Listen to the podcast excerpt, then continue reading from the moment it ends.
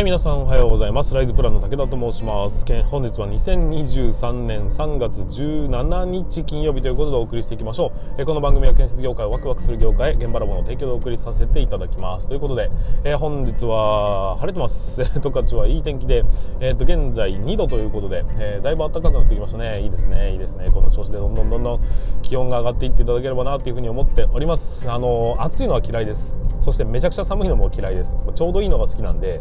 みんなそうですけどだから夏夏よりも春とかね、えー、と秋とかねそのぐらいの気温が大好きな武田でございますと。いうところで皆さんいかがお過ごしでしょうか、えー、と昨日はですねまずは午後から主任実践力アップ研修ということで鉄骨図チェックの進め方のお話をさせていただきました、えー、と大きく分けて2回のレクチャーで1回目が本体鉄骨のレクチャーそして2回目が付体鉄骨のレクチャーということになっていきます、えー、ちょっとまあ建築絡みじゃない人は何のことを言ってるのか分かるな分からないかもしれませんがこれね大きく2つに分けることが何何してね、え重要なんだよっていうところとその進め順まずは取っかかりここかここに気をつけましょうみたいな。そういう準備の話だとか実際にどうやってやっていくのかっていうのを実践的にお話をさせていただいたというレクチャーになっております。えー、とねこの辺になってくるとかなり僕もあの熱熱量が、え、どんどん上がってきまして もうこの面白さ、え、図面チェックの面白さっていうのをねとにかく伝えたくてこれやったらこうやってもここ自由にやっていいんだよとかもうここはロボットになりましょうみたいな。これも機械のようにもう淡々とやりましょうみたいなところの押し引きみたいなものをしっかりと教えさせていただくそんなレクチャーでございました。そして夜はですね、えーと、ととあるプロジェクトのうんとミーティングを行わせていただきまして、え、もう少しで皆さんにお披露目できるかなというふうに思うんですが、えーとまあ、少しずつね、えー、組み立てていっているが今のところちょっとね難題にぶつかっておりまして、えー、となんとかここを打破できれば少し選曲変わるぞというような状況になっております、えー、来年の2月 今年の12月めかけて、えー、進んでいるプロジェクトということになりますのでぜひね、え、なんとかクリアしていただきたいなというふうにいただきたいなってクリアしていきたいなというふうに思っております。現場ラボアカデミーかなり僕の中では盛り上がってるんですがどうなんでしょうね。参加者の人と温度差があるんでしょうかね。まあね楽しくいきたいなというふうに思っております。えーとまあ建設業界をちょっとざっと見渡しますと昨日なんかえーと、大きな事件が出ておりました、えー、それは何て言うんでしょうか。あの危ないとかそういうことではなくて、あのー、北海道の札幌市のですね赤レンガ庁舎っていう、まあ、旧庁舎があるんだよ。庁舎か。普通の庁舎がえその旧赤レンガ庁舎の前に NTT が建ててる複合施設みたいな20何階建ての建物があってそれをね大成建設さんが受注して施工していたんです。で今現在鉄骨が15階まで立ち上がってという段階だったらしいんですがその中で、えーと、施工不良が、えー、要はコンクリートの厚みが薄いだとかそういうような状態が見つかったというところから一旦それを全て解体してほぼやり直すというところを決定しました、え、後期も26ヶ月だか延長した格好で、え、2026年に、え、完成というようなところでこれはですね大打撃だなというふうに思います。何がってまだ体制建設さんにとってみて大打撃信用という意味でねかなりの打撃を受けるんじゃないかというような、えー、ニュアンス。それと、えー、建設業界自体の施工不良。当然うちは大丈夫なのかっていうところが必ず払拭して出てきますね。明るみに出てきます。でこれによって連鎖的にいろんなところが見えてくる部分であるんじゃないかなというふうに思いますんで。より一層品質管理に対する風当たりが、えー、強くなってくるのではないかというふうに思うんです。でここで出てくるのが僕の毎回毎回毎回毎回言っているこのチェックリストがどうのって話になってくるんですよ。まあ大事なんですよ。非常に大事なことではあるんですがこのね建設業界今現在人手不足になっている状況下の中で、えーと、ここでまた仕事量がガツンと増えるような、えーと、法改正とか、えー、指針だとかが出始めるともっともっとこう大変になっていくななんていうことを考えながら、えー、とまあ、ちょっとねそのニュースを見てた見ていたというところになりますがなかなかの大学 大学のその激震が走るんじゃないかというふうに僕は今見ておりまして数十億ぐらいの、えーと破壊力が、え出てくるんじゃないかなっていうふうに思っております、まあ、いろんなね、え意味を踏まえて結構このニュースにつきましては注目していかなければいけないなというふうに思ってはいるんですが、まあ、それでもね皆さんのうんと施工に直結する内容といえばうちは大丈夫なのかっていうその不安がね少しでもあるんであればやっぱりね、えー、自社のところもかりかり見直してその辺体体制を立て直すということは大切なんじゃないかなと人の振り見て我が振り直すはやっぱりね大切な部分だとは思いますが不用意に、えーと、仕事量は増やさないように何かを増やしたならば何かを減らすということをしっかりとやっていただければなというふうに思っております。はいということで本日も、えーと、本進めていきたいというふうに思いますが準備はよろしいでしょうか？それでは本日も進めていきましょう。それでは えっとそのね次に移行するまでのこの流れがねまだねちゃんと確立できてないんですね。ということで、えー、引き続き応援していただければと思います。それでは始めていきましょう。立ち入り禁止の向こう側へ行ってみましょう。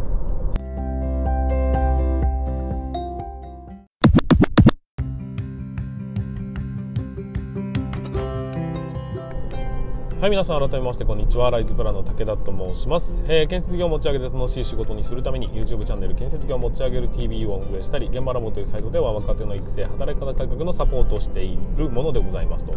いうところで、えー、本日もスタートしていきましょう。今日もね本題に入っていきましょう。今日の本題は何か何かと言いますと質問力の大切さということでお話をさせていただきたいというふうに思います。最後までぜひご視聴いただければなというふうに思います、えー、この番組は建設業界をの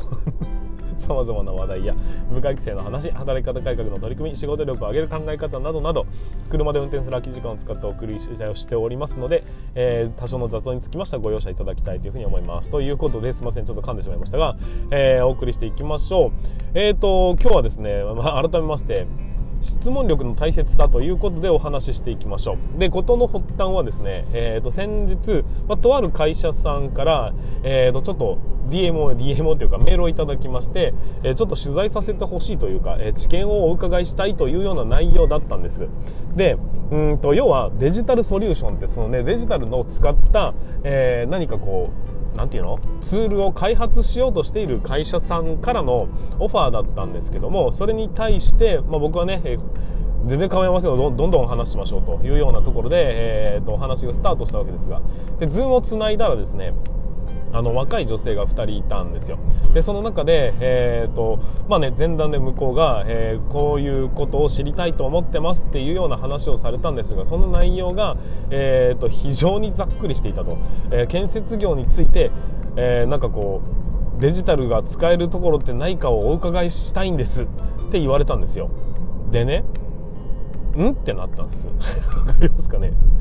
いやいっぱいあるけどどれ？みたいな。えどどんなことが逆にできるの？っていうのがわからないまま、えーと、スタートしていきまして。で結局は何のことやらわからない感じで終わったなという、まあ、その幅広いのでそんな1時間やじゃその30分ぐらいって言われてたんですけど30分でそのまとめて語ってくださいどうぞみたいな感じで言われてもそれは無理難しいでしょうと。どこ何を知りたいのかがわからないとえそんなまとめて喋ることなんてできないんですよ。建設業の歴史から始まってね。えわかんないですけどこんなことを喋れと言われても僕は喋れないわけですからえっ、ー、とまあね質問の意図というものを組み切れていない状態っていうのは答える方も変な答えになっちゃうんですよ。でもできる限り、えーと、咀嚼した上で、えーと、お答えをさせていただいたつもりだったんですけどなんかねモヤモヤが両方ともに残るような結果になったんじゃないかなというのが、えーと、その打ち合わせというかミーティングでのね、えー、話だったんですよ。でそこから始まってえーと、先ほど先その先日からちょっとチャット GPT の話も出してるんですけど質問の仕方によって答えて全然変わっていくんだよねっていうところを踏まえて考えていくとやっぱりこの質問の仕方っていうものがといろいろな場面で明暗を分けるのではないかというふうに感じたわけです。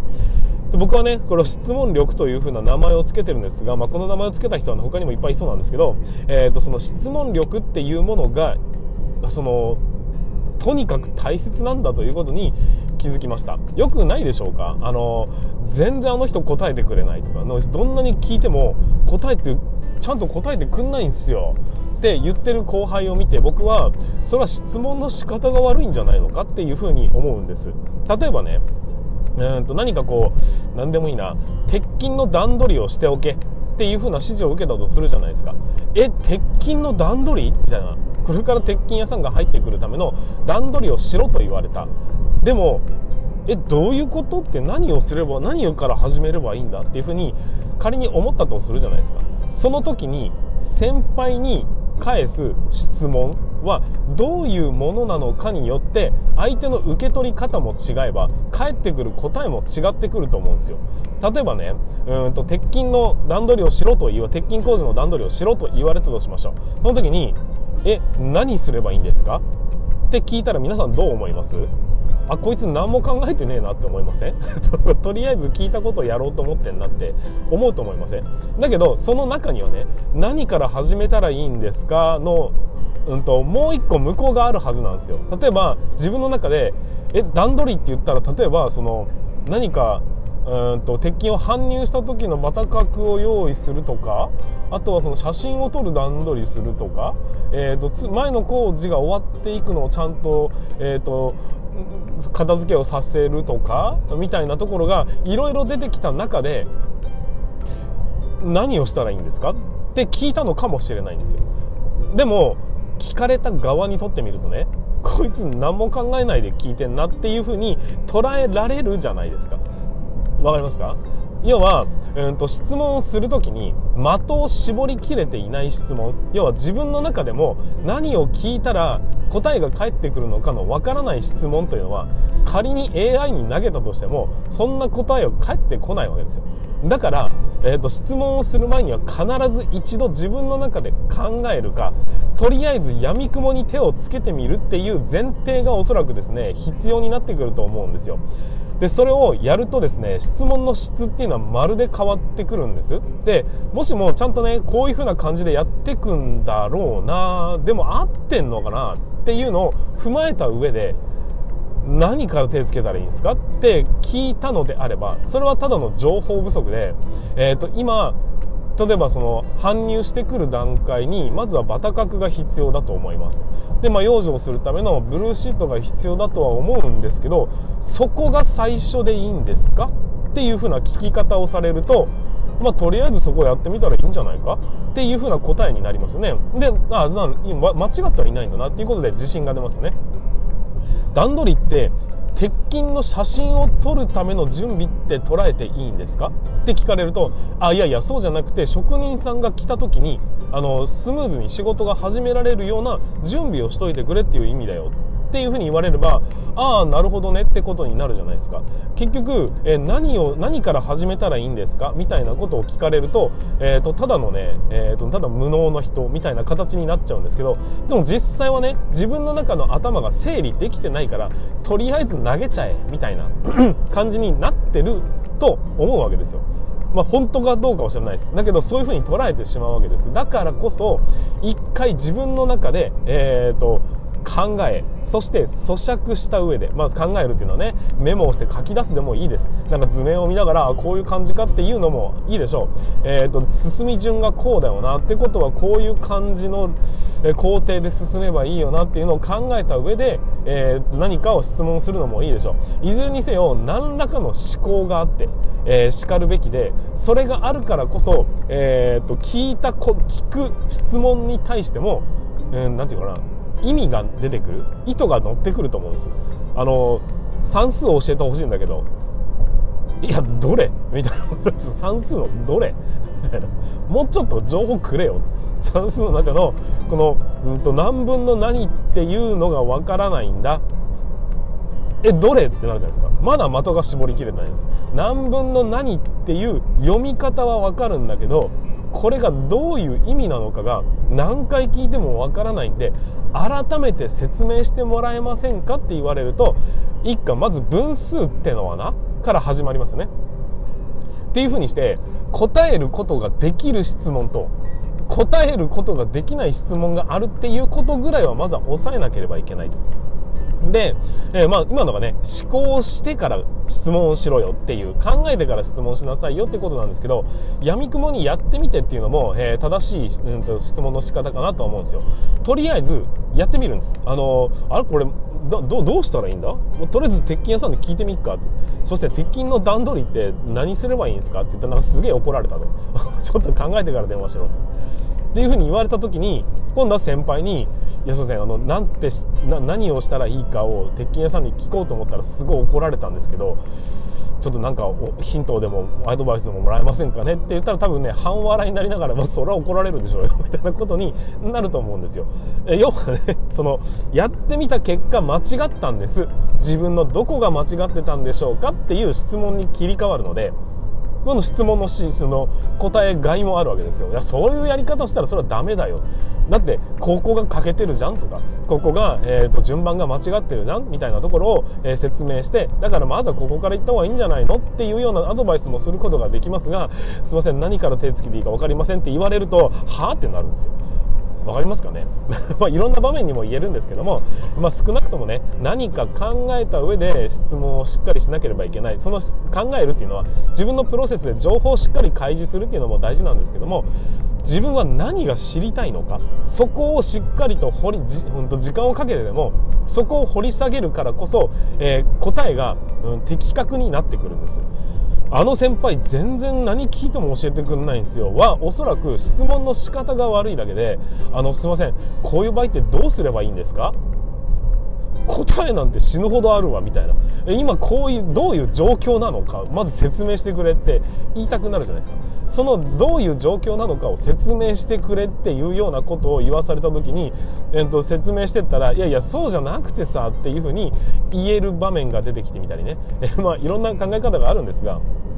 だけど、えー、結局その質問をするときに何を自分は欲しがってるのかすらわからないまま、えー、と質問するとおそらくですけども返ってくる答え自体に、えーと、自分の欲しがってるものが入ってない確率が上がっちゃうんです。だからしっかり考えて自分は何さえ分かれば、えーと、そのその謎は解くことはできるのかっていう的を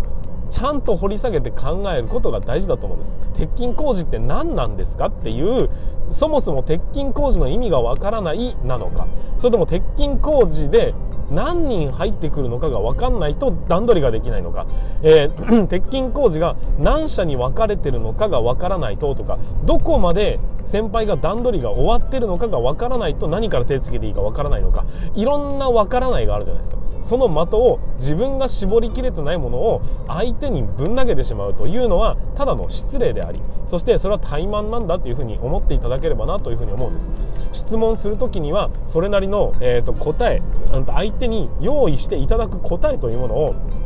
あらかじめ的を絞ってここは教えていただきたいって言った時に出てきた答えがそれと違ったとしたら一旦ああなるほどですね。じゃあこういう場合ってどうなんですかみたいな感じで自分の方向にずらしていく。せっかくまずはね、えー、質問すると相手に労力を使わせて答えてもらっているわけですから、えー、その答えてもらっているというものに対して、えー、といやいやそうじゃなくてみたいなことを言うとイラッとするじゃないですか。そこも踏まえて相手のね気持ちもしっかり汲み取った上で極力労力が最小限で済むように。そして自分も、え聞いたことがちゃんと返ってくる質問の仕方を選べるよう選べる選ぶことができるように何度も何度も頭の中で繰り返していくっていうことを何度もねやっていくと結局は最終的にはね、まあ、時間がかかるかもしれませんが質問の仕方のうまいやつ端的な質問で最大の効果を得られるそういうような質問力というものを鍛えることができるんじゃないかなっていうふうに思いましたんで、えー、と今回お話をさせていただきました。本当に質問の仕方され方によって僕気持ちよく喋れるかどうかが全く変わってくるっていうことを分かっていただきたいなというふうに思います。せっかくね、えー、僕のことに興味を持っていただいてで僕の多分考えを聞き引き出したいんだと思うんですよ。だけどそれ全然引き出せてないよっていう。それはもう YouTube 見てくれりゃ分かるよっていうようなところは、えー、なんかこうなんか喋っててもなんか楽しくないんですよね。あそうきたかとかあそういう場合はねとかって的絞られると,、えーと、いろんなこう前向きな意見を出すこともできたりもしますんで、えー、皆さんも、まあ、僕に対してとかじゃなくて、えー、上司に対してもしくは家族に対して、えー、的確な質問ができるように常にね、え思考を巡らせながら生きていっていただきたいなというふうに思っております。はいということで本日も最後までご視聴いただきまして誠にありがとうございました、えまた明日の放送でお会いいたしましょう。それでは全国の建設業の皆様本日もご安全に。